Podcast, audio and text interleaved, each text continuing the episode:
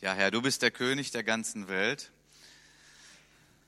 Jesus gestorben, auferstanden, in den Himmel gefahren, du sitzt zu Rechten des Vaters. Das ist der Platz deiner Ehre und auch der Platz der Autorität.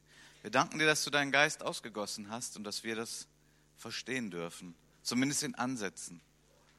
Und so bitten wir dich auch, dass du uns weiterhin segnest in diesem Gottesdienst. Herr, dass mehr passiert als menschliches, sondern dass wir durchdringen zu dir. Wo Freiheit ist, wo Kraft ist, wo Freude ist und auch wo Demut ist. Amen.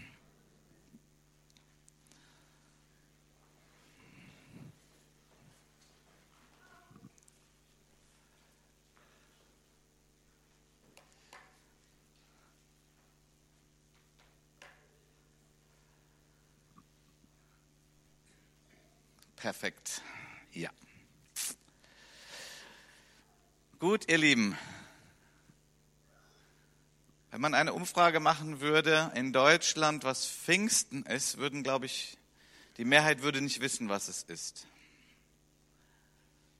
Wie bei vielen anderen Dingen auch, wo unser Land doch irgendwie weit weg sich entwickelt von Gott.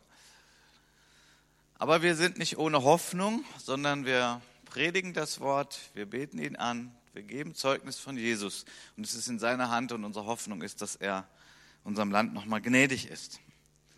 Wir dürfen ja erleben, dass Menschen zum Glauben kommen, gerade auch aus dem Bereich der Flüchtlinge, dass Gott da erstaunliche Wunder tut bis hinein in das Leben und in den Schlaf durch Träume.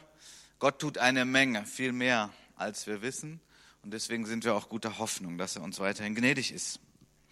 Ich möchte heute natürlich einen pfingstlichen Text als Grundlage nehmen aus der Apostelgeschichte. Es ist aber zugleich auch eine Fortsetzung der Predigtreihe über die Liebe Gottes. Ich habe das genannt ein Kaleidoskop der Liebe Gottes. Heute geht es um die Gnade, wenn uns der Raum zur Buße geschenkt wird. Nun, das mag jetzt vielleicht überraschend klingen und erstmal sonderbar. Denn auch das Wort Buße ist nicht unbedingt so verständlich heutzutage, beziehungsweise es wird falsch gedeutet. Wenn man da eine Umfrage machen würde in unserem Land, was einem bei Buße einfällt, dann fällt den meisten Menschen in unserem Land wahrscheinlich die Geldbuße ein, wenn man zum Beispiel zu schnell gefahren ist. Buße ist ein extrem zentraler Begriff der Bibel und auch des Neuen Testamentes. Und Buße heißt im Kern Umkehr heißt aber auch verändert werden, verwandelt werden durch Gottes Geist zu einem Menschen, der eine komplette Erneuerung erlebt von seiner Haltung her. Es geht hier nicht einfach nur um eine Tatsünde zum Beispiel, also wenn ich gesündigt habe, wenn ich Gottes Gebot übertreten habe, dass ich dann um Vergebung bitte, auch das ist Buße, aber das ist eigentlich so die Spitze des Eisbergs nur. Es geht eigentlich bei Buße um etwas viel Tieferes. Es ist, ich möchte mal behaupten, mit das größte Geschenk, das Gott uns machen kann, wenn uns deutlich wird, dass wir umkehren müssen. Es ist ja von daher ein ernstes Thema, aber es ist auch ein sehr ermutigendes Thema und es ist ein Thema, was uns zur geistlichen Gesundheit verhelfen kann. Es ist nicht unbedingt das Lieblingsthema, über das gepredigt wird, es ist nicht das Happy-Clappy-Thema, aber es ist unglaublich zentral. Es ist eine ganz wichtige Weichenstellung. Da möchte ich heute mit euch in das Wort Gottes hineinschauen und auch hoffen, dass Gott uns in seiner großen Liebe den Raum zur Buße schenkt. Es ist ein Geschenk, auch wenn das jetzt zunächst mal sonderbar klingt. Nun zunächst nochmal zu dem Begriff Kaleidoskop der Liebe Gottes. Es ist der vierte Teil und manche hören ja vielleicht jetzt zum ersten Mal davon, was ist denn eigentlich ein Kaleidoskop? Nun, ein Kaleidoskop, ich habe es jetzt nicht mitgebracht, das ist so ein, eine, wie ein kleines Fernglas, aber nur für ein Auge. Es ist gefüllt mit Splittern aus Kunststoff oder Glas und man sollte es in eine Lichtquelle halten und dann kann man es drehen und dann entstehen immer wieder neue Bilder, zum Beispiel solche. So, wenn man das dann dreht, dann verändert sich das.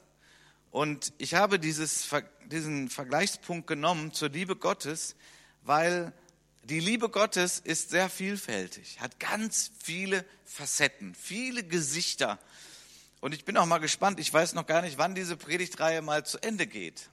So jedes Mal suche ich wieder Gott und frage ihn, soll ich weitermachen? Und ja, die Liebe Gottes ist ohne Ende. Es ist das Größte und das Wichtigste und da gibt es so viel zu predigen. Mal schauen, wann der Geist Gottes mich stoppt und mir was Neues aufs Herz legt.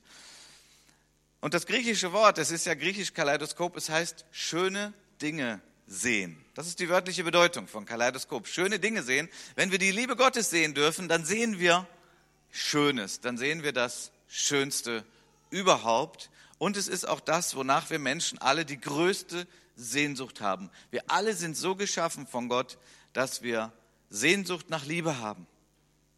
Und es gibt einen, wenn er unsere Liebe stillt, dann wird alles gut, dann wird alles heil, dann ist alles gesund, nämlich Gott selbst. Und wenn wir den noch nicht gefunden haben und wenn wir nicht uns sättigen an der Liebe Gottes, dann ist es auf der anderen Seite etwas gefährlich. Denn dann suchen wir die Liebe Gottes an Orten, wo sie uns nicht bedingungslos geschenkt wird, wo sie irgendwie verknüpft ist mit anderen Dingen und das ist auf Dauer nicht gesund. Deswegen ist die Liebe Gottes so wichtig und das nicht nur zu hören als ein Dogma der Richtigkeiten, sondern als eine Erfahrung in unseren Herzen, dass Gott uns wirklich liebt. Unser Ausgangstext heute ist in Apostelgeschichte 2. Ich lese die Verse 37 bis 41. Entschuldigt, dass das so klein ist. Wir sind immer noch da mit technischen Problemen unterwegs. Ähm, so, vielleicht habt ihr eine Bibel dabei. Wenn das zu klein ist jetzt zum Lesen, ich lese es natürlich jetzt auch vor, ähm, dann schaut doch auch in eure eigenen Bibeln, ob nun Print oder in euren Smartphones. Und falls du keine Bibel dabei hast, frag mal deinen Nachbarn. Vielleicht ist der Christ und hat eine mit. Okay, es war jetzt ein bisschen böse, ja? Okay. Gut, Apostelgeschichte 2, 37 bis 41. Als sie aber das hörten, so was ist der Zusammenhang? Nun, dieser Text, Apostelgeschichte 2, ist die Begebenheit, wo uns das Pfingsten erklärt wird und wo Pfingsten stattfindet. Ein Fest, das im Alten Testament seine Wurzeln hat und da von Gott eingesetzt war und gefeiert wurde.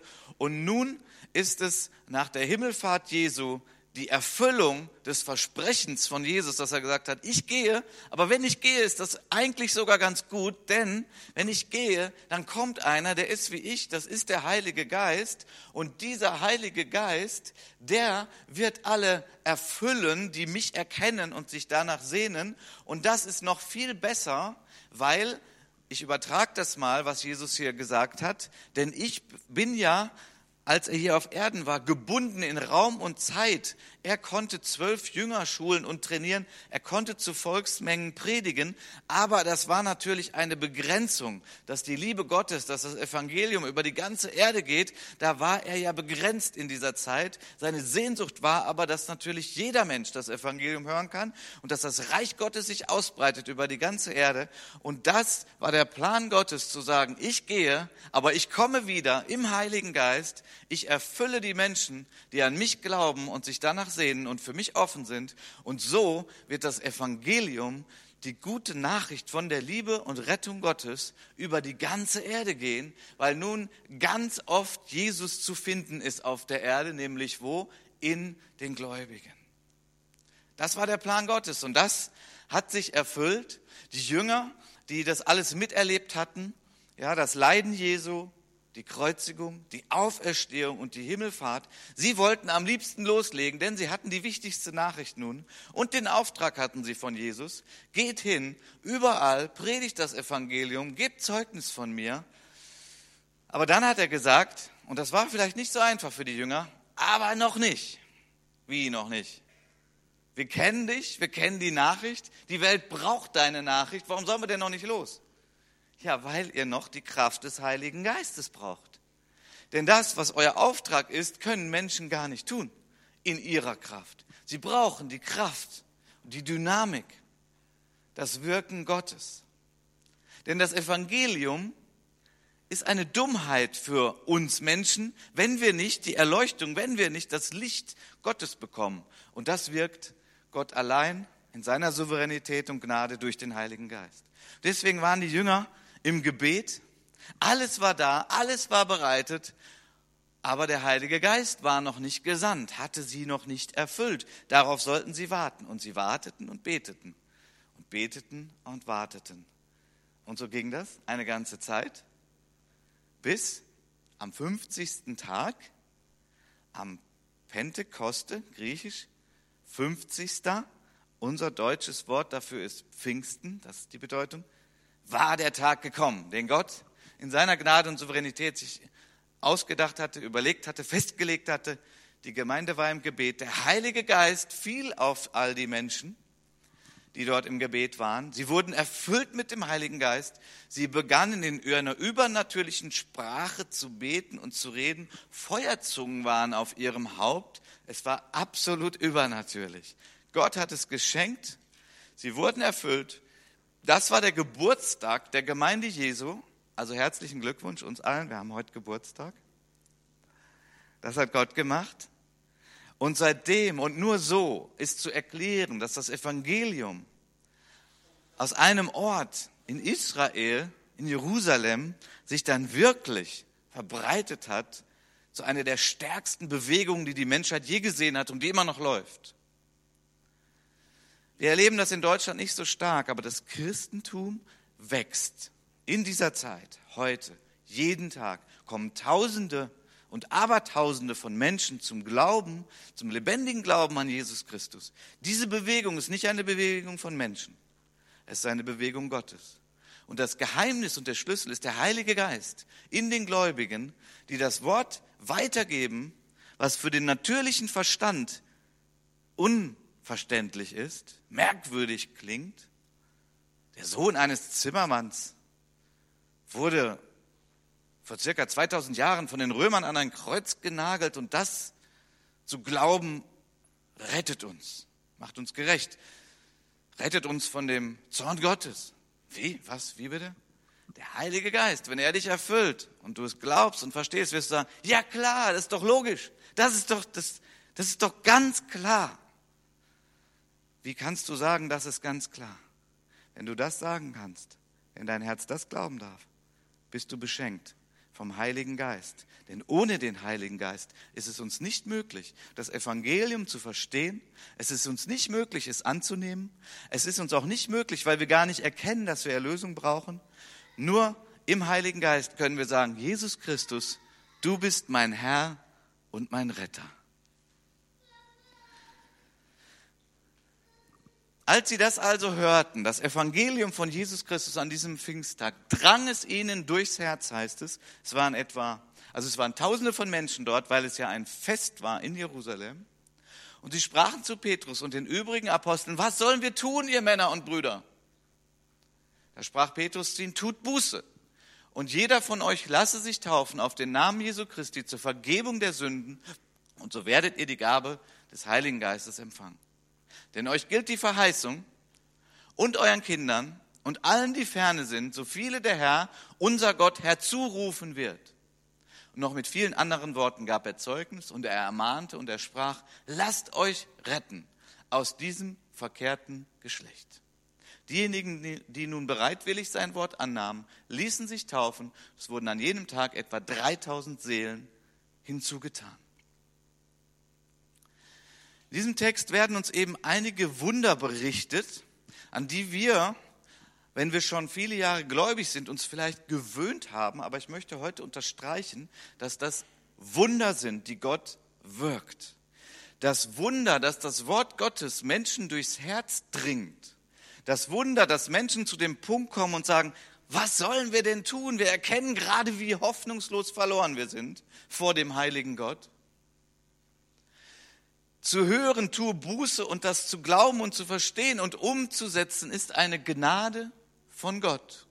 Wie es auch in diesem Text ausgedrückt wird, Vers 39, so viele der Herr, unser Gott, herzurufen wird. Wenn du Jesus erkannt hast und Buße getan hast, umgekehrt bist von deinen falschen Wegen, von deinen Sünden, von deinen Haltungen, dann war das, weil Gott dich herzugerufen hat, weil Gott dich gerufen hat. Ich möchte diesen Punkt heute so sehr unterstreichen, weil wir alle in einer Kultur aufgewachsen sind und in der wir leben und die auch in unserem Land heute, ich sag mal, der Geist und die Gesinnung ist, die dem total widerspricht. Deswegen brauchen wir diese Botschaft der Gnade Gottes. Wir leben in einem Land, was geprägt ist von Selbstbestimmung, von ich kann mich entscheiden, ich mache das oder ich mache jenes, von einer Freiheit, die bezüglich Gott so gar nicht gegeben ist. Ich hoffe, dass Gott uns Gnade gibt, dass wir diesen Punkt heute mitnehmen und begreifen. Und wenn wir diesen Punkt vielleicht neu aufgefrischt bekommen oder zum ersten Mal begreifen, wird es einen, uns zu einem geistlichen Sprung, positiven Sprung nach vorne in unserem Leben mit Gott bringen und uns in etwas hineinführen, was essentiell ist für uns, nämlich in eine Ehrfurcht vor unserem allmächtigen Gott und in eine ganz, ganz tiefe Dankbarkeit. Diese Dinge sind nicht selbstverständlich. Wir sind in einem der reichsten Länder der Welt und gleichzeitig in einem Land, womit die stärkste Kritik, Undankbarkeit, Selbstsucht und Egoismus herrscht. Wie kann das eigentlich sein? Menschen kommen zu uns, sie flüchten, sie kommen in unser Land, weil sie sehen, hier ist mehr Sicherheit, hier ist Wohlstand, hier kann man etwas lernen, hier gibt es Bildung und deswegen kommen so viele Menschen hierhin. Aber wir, die wir hier vielleicht aufgewachsen sind und lange hier schon leben, wir haben uns an all diese Dinge gewöhnt.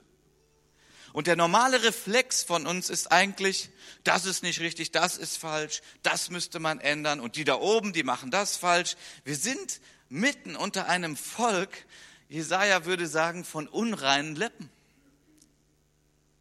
Wenn wir verstehen, dass es Gnade ist, dass es ein Riesengeschenk ist, wenn Gott uns das öffnet, dass wir total verloren sind, aber Gott uns den Raum zur Buße, zur Umkehr schenkt und wir ihn dann kennenlernen und gerettet sind für Zeit und Ewigkeit, dann bringt das so eine tiefe Verwandlung in uns. Wir nennen das ja auch, wir sind neue Kreaturen, wir haben eine neue Identität, wir sind in Christus, dass uns das zutiefst zu dankbaren Menschen macht und das sogar inmitten von schwierigen Umständen.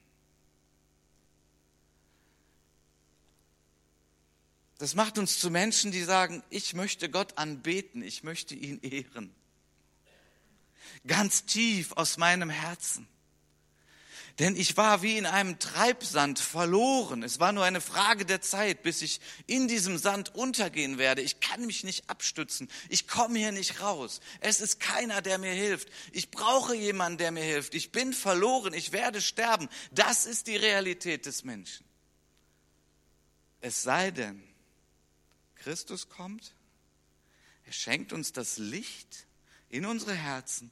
Wir erkennen, dass wir überhaupt in so einem Zustand sind. Und wir erkennen die ausgestreckte Hand Gottes, die uns angeboten wird. Und wir ergreifen diese Hand und Gott rettet uns, zieht uns raus aus diesem Treibsand, wo wir verloren sind, wo wir uns nicht wie Baron Münchhausen am eigenen Zopf rausziehen können, um gerettet zu sein. Nein, wir können es nicht. Wir brauchen die Gnade, das Geschenk von Gott, dass er mit seinem Heiligen Geist uns besucht, uns nahe kommt, dass er das Licht anmacht und dass er sagt, du bist verloren, aber hier ist die Rettung, Christus. Eine große Gnade. Und ich stelle fest, Menschen, die in dieser Gnade leben, die das begriffen haben, die das verstanden haben und das auch auffrischen immer wieder, denn das will ja irgendwie wegrutschen das sind verwandelte Menschen. Das sind Menschen, der musst du nicht sagen, komm, jetzt ist Anbetungszeit im Gottesdienst, komm, lass uns mal Gott die Ehre geben, komm, mach mit. Sondern Menschen, die in dieser Dimension leben, die sagen, Anbetung, ja super, das mache ich auch zu Hause, weil Gott ist es wert. Ich sage ihm Dank, ich ehre ihn. Das ist ja mein Retter. Der liebt mich und ich liebe ihn. Und deswegen ist das Normalste meines Lebens, ist zu beten und ihn anzubeten und ihn zu ehren. Und dann noch mit Menschen zusammen in einem Gottesdienst. Wunderbar. Darf ich euch heute ein bisschen aufrütteln?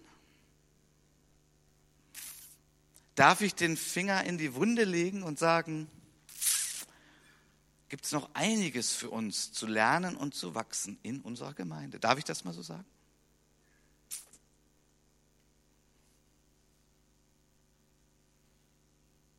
Es ist Anbetungszeit. Und was geht dir durch den Kopf? Ich frage dich. Und der Geist Gottes und du, ihr klärt das jetzt mal in euren Herzen. Es ist Anbetungszeit in unserem Gottesdienst. Was ist in dir? Was läuft ab?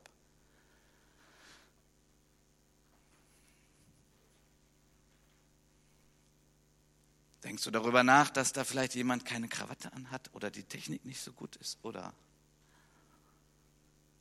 warum manche aufstehen, ich will aber sitzen bleiben? Oder die, die aufstehen, ah, die, die nicht, die, die sitzen bleiben? Was, was geht ab? Was bewegt dich? Ich sage nicht, dass ich frei von diesen Gedanken bin, aber ich sage euch, nicht um mich zu loben, aber um euch ein Vorbild zu setzen. Ich kenne das alles. Aber wenn die Zeit ist, Gott anzubeten, sage ich, er ist es wert. Ihm gehört die Ehre. Und das nicht als theoretisches Dogma irgendwo in meinem Hinterkopf, sondern als lebendige Realität. Ich bete ihn an, denn er hat mich gerettet als ich 18 Jahre alt war und das Evangelium mich erreichte, habe ich nicht gesagt, hm, mal sehen, sondern ich war so hungrig und so durstig und so krank in meiner Seele. Ich habe danke Jesus. Du hast mich gesehen in meiner Verlorenheit. Du hast dich auf den Weg gemacht. Ich hätte dich gar nicht gefunden, ich wüsste gar nicht wie. Ich habe ja gedacht, ah, Christentum kennst du schon. Da habe ich gesucht in indischen Geschichten, in Vergnügen, in leichten Drogen, Materialismus. Aber ich kam nicht zur Ruhe, ich wurde nicht zufrieden, ich wurde nicht glücklich. Bis Gott kam in Christus durch das Zeugnis einer Schulkollegin, die mir von Jesus erzählte, weil er lebendig in ihrem Herzen war und sie den Drang hatte, von diesem Jesus zu erzählen. Und ich durfte ihn erkennen und ich habe gesagt, danke Jesus. Und ich sage nicht, dass es jeden Tag so ist. Auch ich bin in einem geistlichen Kampf. Aber seitdem Jesus mich gesucht und gefunden hat, bin ich ihm dankbar und ich werde ihm dankbar bleiben und ich werde ihn anbeten und ich werde sein Wort lesen. Und das ist mein Leben für Christus. Und das ist doch nur nur ein kleiner Dank, den ich leisten kann. Da kann ich mich doch nicht rühmen. Das ist doch nichts Bemerkenswertes. Das ist doch nichts Großartiges, wo ich sagen müsste, Gott, jetzt musst du dich aber mal kräftig bei mir bedanken, wie toll ich das mache. Das ist es doch gar nicht. Es ist doch einfach Dankbarkeit. Und ich möchte euch heute fragen, Könnt ihr das so erfassen und glauben und vielleicht auffrischen oder zum ersten Mal begreifen, dass als Gott euch sich selbst vorgestellt hat in Christus und ihr das Evangelium hören durftet, dass Gott euch das größte Geschenk eures Lebens gemacht hat? Kann das so sein? Ist das so? Wenn das nicht so ist in deinem Herzen, ich verurteile dich nicht, aber ich möchte dir heute sagen, bitte Gott um Gnade. Suche ihn. Bitte ihn, Herr, gib mir Licht in mein Herz. Vielleicht neu oder zum ersten Mal. Denn das Evangelium ist eine ernste Sache. Es ist eine frohe Botschaft, nur es ist keine frohe Botschaft, wenn wir gar nicht verstanden haben, wie dringend wir es brauchen. Manche Menschen in unserem Land sind irgendwie christlich sozialisiert und pastorisiert und verkirchlicht. Aber das haben sie noch nie verstanden. Und dann funktioniert das auch alles nicht. Dann ist dieses christliche Leben und die Nachfolge nur eine, eine mühselige Pflichtveranstaltung. Ich muss, ich muss und ich sollte und es ist ja auch besser. Ich sage dir, wenn du dich so fühlst, bitte Gott um Gnade, am besten heute. Denn dann hast du den Kern noch gar nicht. Und dann verstehe ich auch, dass du es mühsam findest. Das ist dann auch mühsam. Das ist dann irgendwie gute Werke und Abarbeiten und wie kriege ich Gott gnädig und wie kann ich schaffen, in den Himmel zu kommen. Jo, ich sollte mal zur Kirche gehen, ich sollte spenden, ich sollte Gutes tun und dann ist alles falsch aufgeknüpft. Bitte Gott, dass er dir den Raum zur Buße schafft, dass es dir durchs Herz geht, nicht allein durch den Verstand. Und du sagst, ich brauche Gott. In Hebräer 12, Vers 15 bis 17 wird uns von einem Mann berichtet, der das Paradebeispiel der Schrift ist für einen Materialisten. Und der Materialismus ist in gewissem Sinne die stärkste Religion unserer Kultur. Der Materialismus. Da haben wir uns schon so dran gewöhnt. Es geht alles über Geld, und ich muss Geld verdienen und was bist du wert? Ja, wie viel ist denn dein Gehalt?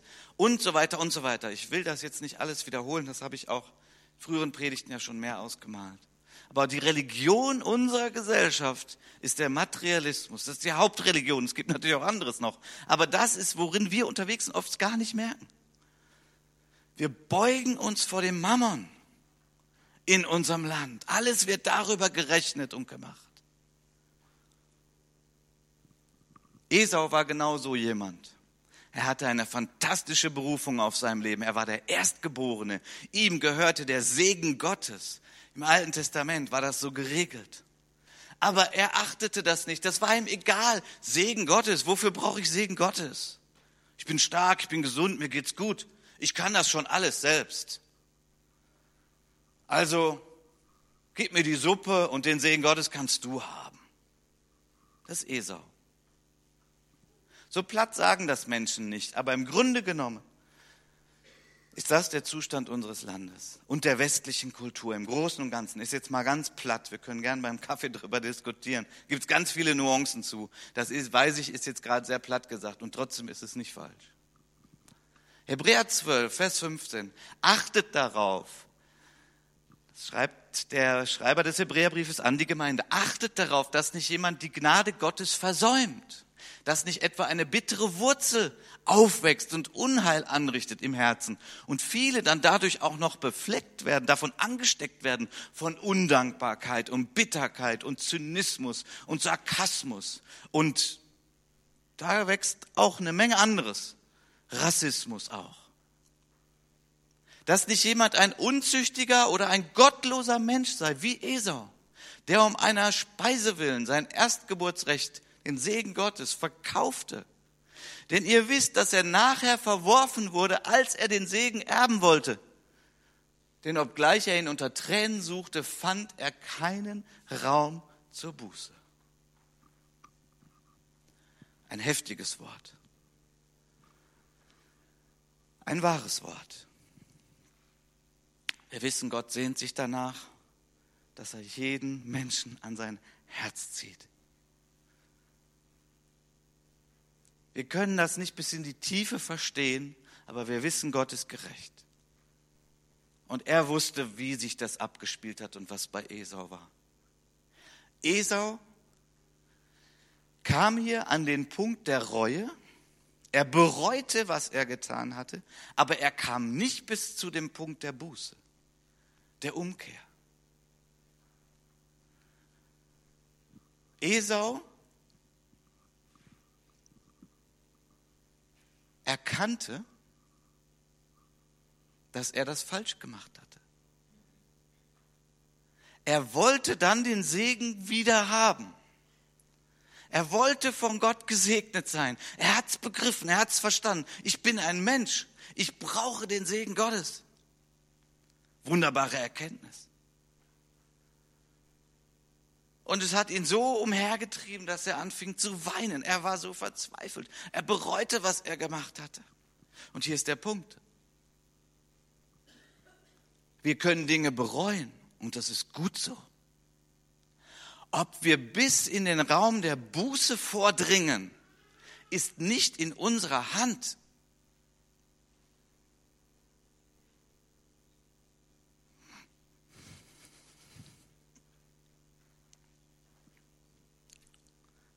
Verstehen wir die Gnade Gottes? Das ist nicht in unserer Hand.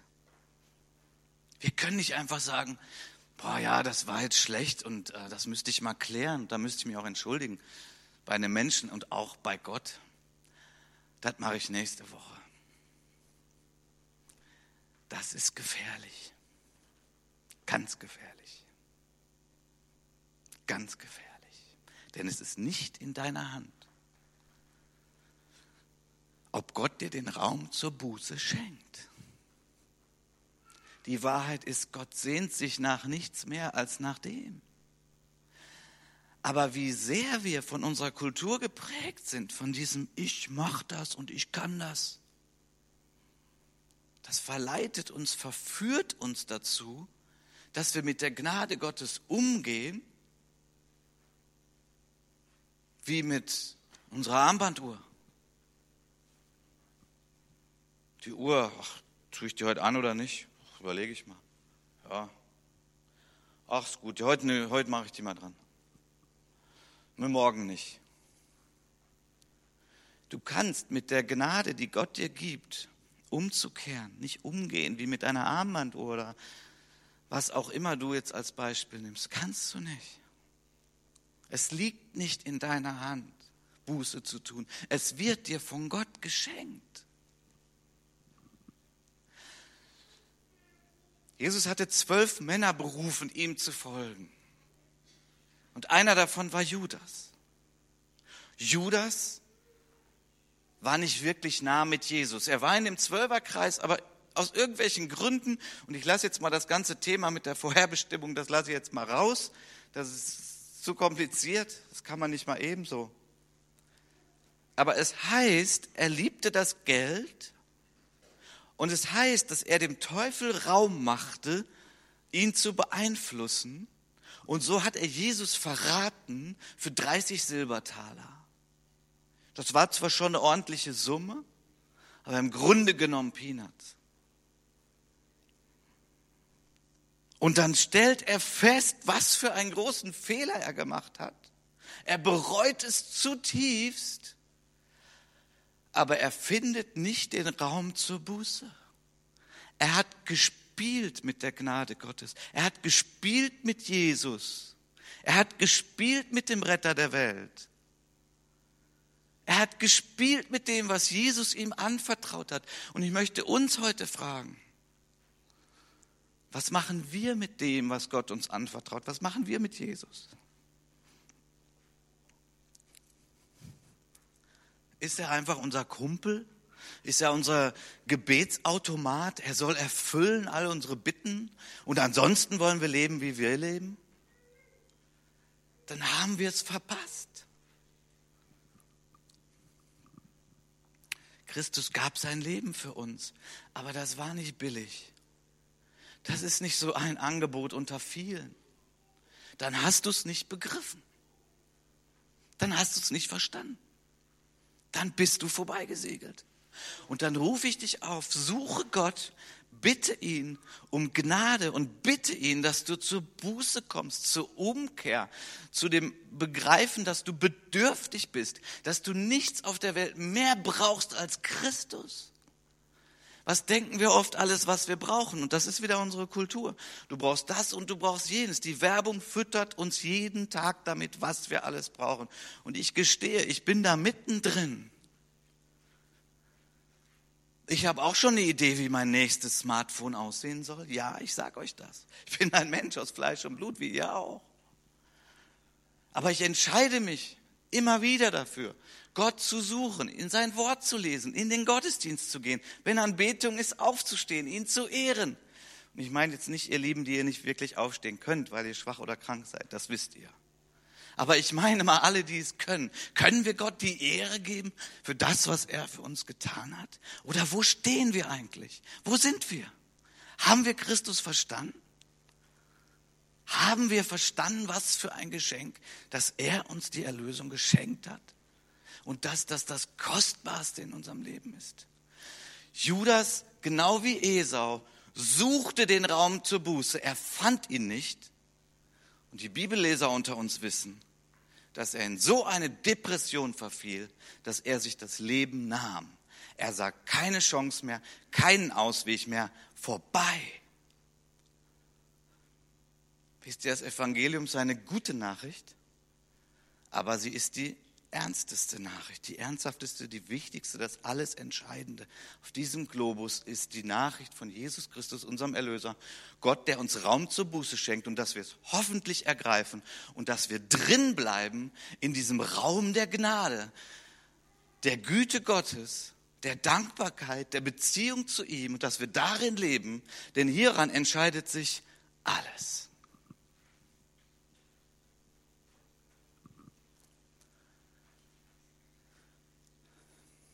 Noch eine zweite Stelle zum Thema Raum zur Buße. Im zweiten Petrusbrief, Kapitel 3 heißt es, der Herr zögert nicht die Verheißung hinaus, wie etliche es für ein Hinauszögern halten. Okay, worum geht es? Die Verheißung ist die Verheißung, dass Christus wiederkommt. Das ist hier der Zusammenhang des Textes.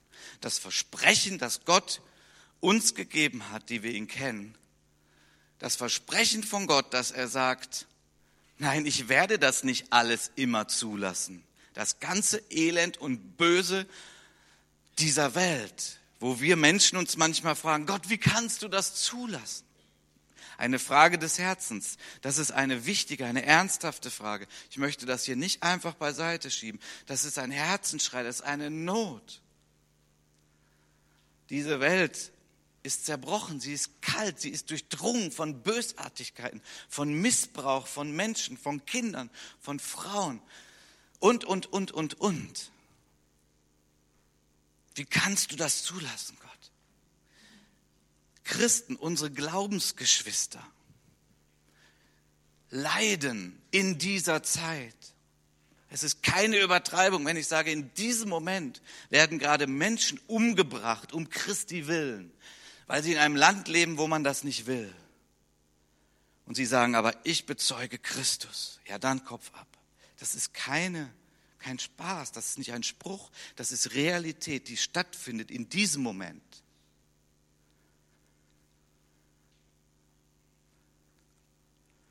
Und Gott lässt es immer noch zu. In der Offenbarung heißt es, Herr, wann wirst du unser Blut rächen? Wann wirst du das tun? Ein Ruf nach Gerechtigkeit, nach Frieden, nach Glück, den Menschen nicht haben, die in solchen Situationen leben, wo Christus nicht gepredigt werden soll. Das wird ein Ende haben und das steht fest und das ist der Trost. Es tröstet uns etwas, aber es tröstet die, die viel gelitten haben oder gerade leiden, eine Menge. Weil Gott sagt nicht, ja, sollen die Menschen mal machen, wie sie wollen. Nein, nein, nein. Gott sieht das alles. Es ist alles registriert. Und das Böse wird bestraft werden. Es wird Gerechtigkeit einkehren. Die Menschen, die um Christi willen leiden oder sogar umgebracht werden, bekommen Ehrenplatz im Himmel. Ich weiß nicht, ob dich das tröstet, aber ich weiß von Menschen, die in solchen Umständen leben, dass sie es tröstet. Und sie sagen, das ist kaum vorstellbar, aber sie sagen, betet nicht, dass die Verfolgung aufhört. Dann betet, dass wir weiterhin Kraft haben, Christus zu verkündigen. Das sagen Christen aus China zum Beispiel. Das sagen sie. Warum? Weil sie dieses Glück gefunden haben. Wie in der Apostelgeschichte. Sie freuten sich, dass sie mit Christus gelitten haben. Sie freuten, dass sie sich dass sie um seines Namens willen geschmäht wurden. Ich glaube Apostelgeschichte 5. Das waren Johannes und Petrus. Sie hatten einen Menschen geheilt, etwas Wunderbares, aber es war im Namen Jesu. Sie wurden vor den Hohen Rat zitiert und man sagte, das sollt ihr nicht mehr machen. Wie bitte? Menschen heilen nicht mehr machen? Ja, es geht um Christus, es ging um Jesus. Ihr sollt nicht mehr im Namen Jesus agieren.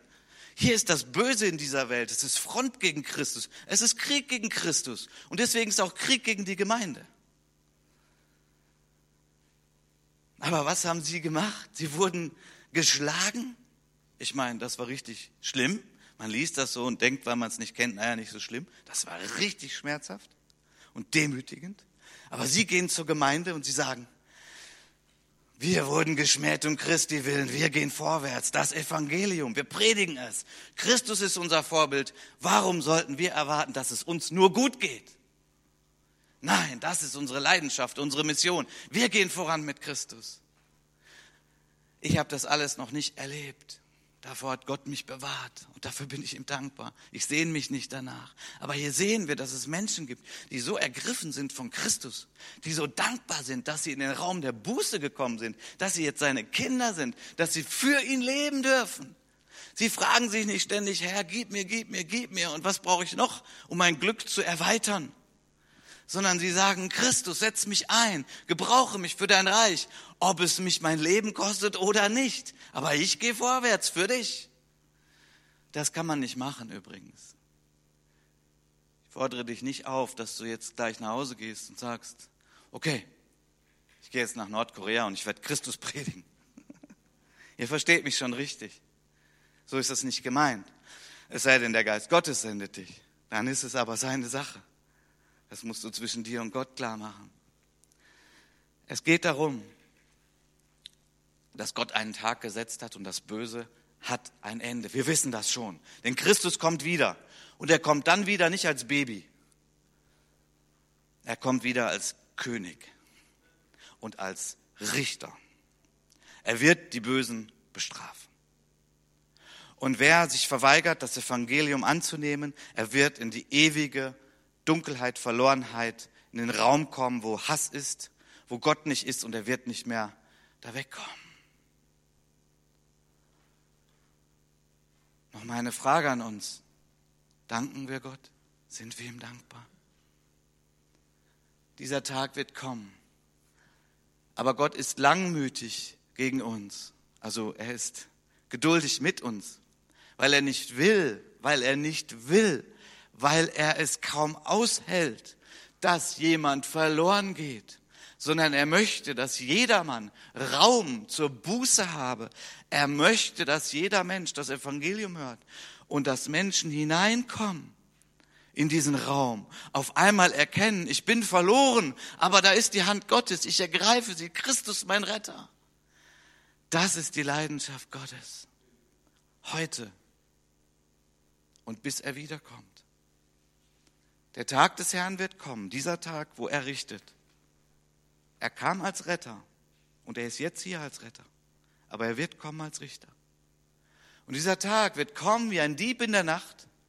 Die Himmel werden mit Krachen vergehen, die Elemente vor Hitze sich auflösen und die Erde und ihre Werke darauf werden verbrennen. So viel mal zur Werthaltigkeit materialistischer Dinge.